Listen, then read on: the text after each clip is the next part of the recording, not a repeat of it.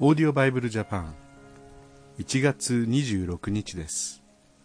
今日も新海約聖書で朗読いたします。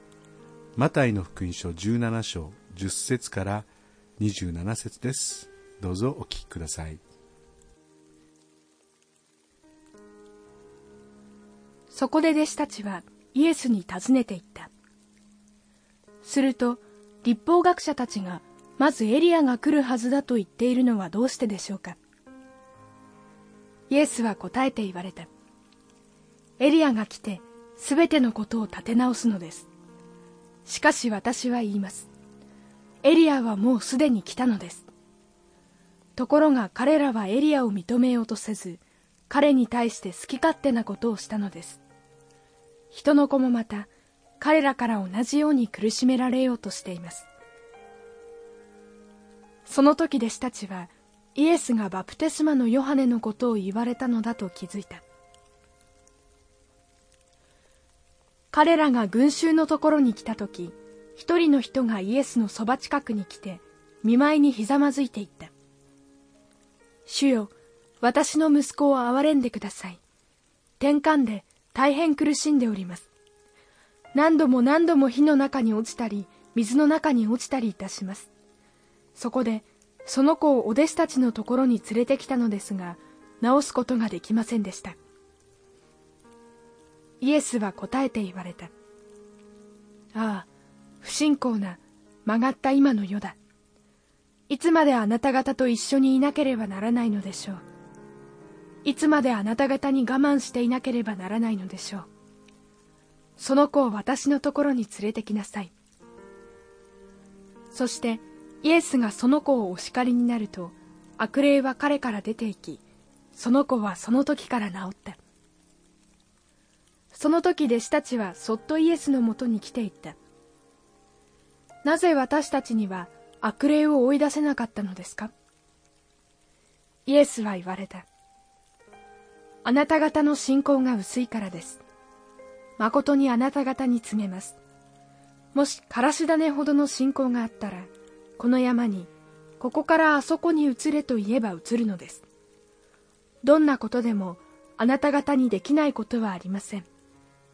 ただしこの種のものは祈りと断食によらなければ出ていきません。彼らがガリラヤに集まっていた時イエスは彼らに言われた。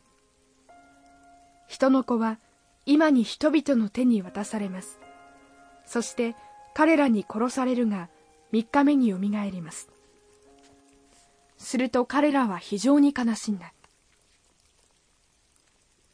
また彼らがカペナウムに来た時宮の納入金を集める人たちがペテロのところに来ていった。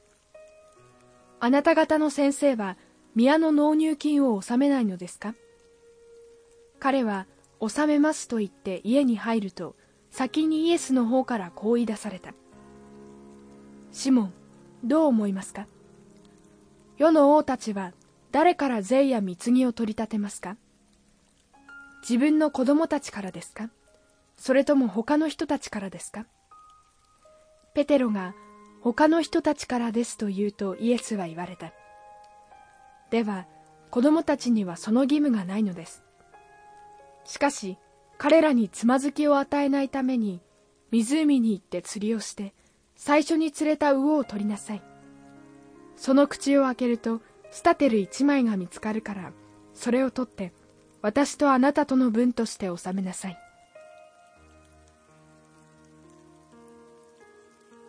からし種ほどの信仰という言葉が出てきましたが、からし種の木を見せてもらいました。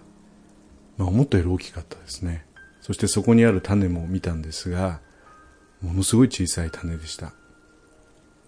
でも、その種があるとないとでは大違いです。種があれば木がそこに出てくるんですね。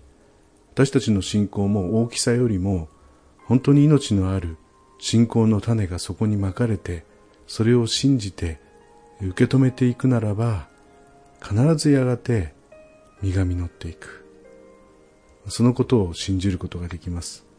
ですから信仰が大きい小さいの前にまず信仰を持つという、そのことからスタートしていきたいと思います。それではまた明日お会いしましょう。さようなら。このオーディオバイブルジャパンはアメリカのデイリーオーディオバイブルの協力によりメッセージ小暮達也ディレクターティム・ジョンソンでお送りしました。